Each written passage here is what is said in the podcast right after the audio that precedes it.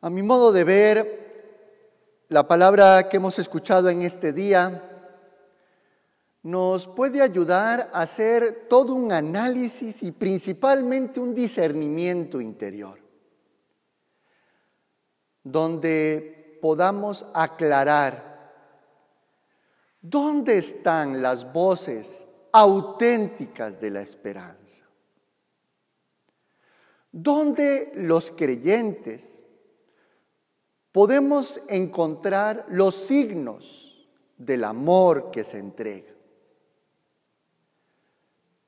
¿De quién escuchar lo que Dios nos puede estar pidiendo para hacer efectivos los valores del Evangelio y ser no solamente cristianos de palabra, sino cristianos de obra, cristianos de acción.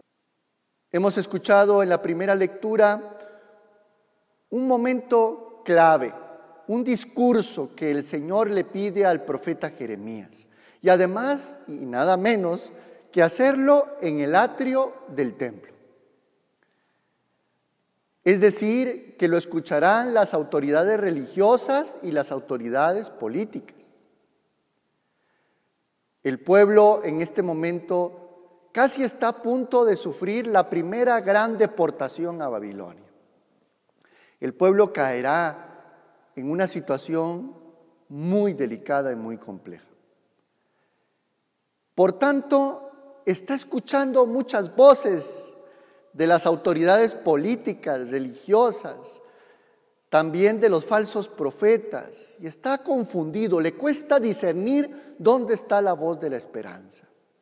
¿Dónde está la, verdadera voz del Señor que habla por medio de sus enviados? Cuando Jeremías hace lo que el Señor le ha encomendado, recibe descrédito. Sus palabras son duramente juzgadas. No encuentran un mérito en ellas porque anuncia que no se puede seguir por donde se va, que no puede haber la cerrazón del corazón que existe en las grandes autoridades y también en el pueblo. Y entonces salen al encuentro los más poderosos para terminar de apresarlo, de juzgarlo, de intentar inclusive matarlo, porque no pueden escuchar lo que el Señor quiere decir a su pueblo. No son capaces de escuchar. Aún de manera más profunda y más fuerte cuando hemos escuchado en el Evangelio cómo Jesús llega a la sinagoga de la ciudad del pueblo que lo vio nacer, Nazaret. Toma la palabra en la sinagoga Igual que el profeta Jeremías, sus palabras son desacreditadas, juzgadas, inclusive con un desprestigio innecesario.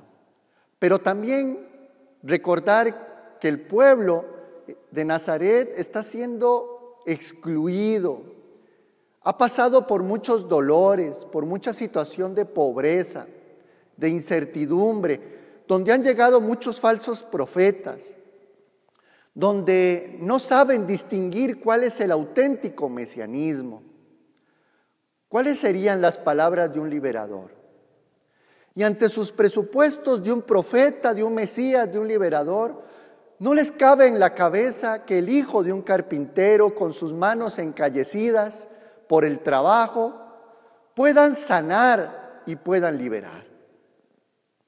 Y entonces comienza el descrédito, comienza el menosprecio de las palabras que el Señor Jesús tiene para regalar de decir que el reinado de Dios ha acontecido aquí y ahora.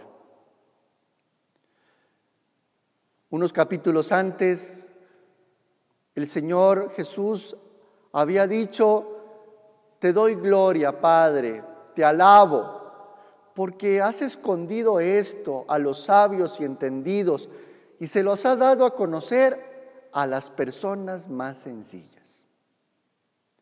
Quizá ahí está la clave de nuestro discernimiento en estos momentos tan desconcertantes, duros, de crisis económica, social e interior.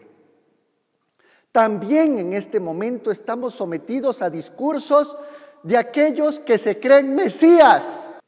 Cuánta manipulación política o politización del mismo dolor y de la misma pandemia estamos viviendo y que no somos tontos porque fácilmente lo logramos ubicar. En medio de todo este desconcierto es donde entra el discernimiento de dónde está la palabra de la esperanza, dónde está la palabra del amor entregado y verdadero proclamado por Jesús. Y quizá la clave está en la palabra de hoy, es en los más sencillos es en el rostro de los más pobres y necesitados. ¿Cuáles son los que necesitan de nuestras palabras de aliento, esperanza y sobre todo de nuestras acciones, de nuestras obras de caridad y de nuestra salida al encuentro verdadero y sincero?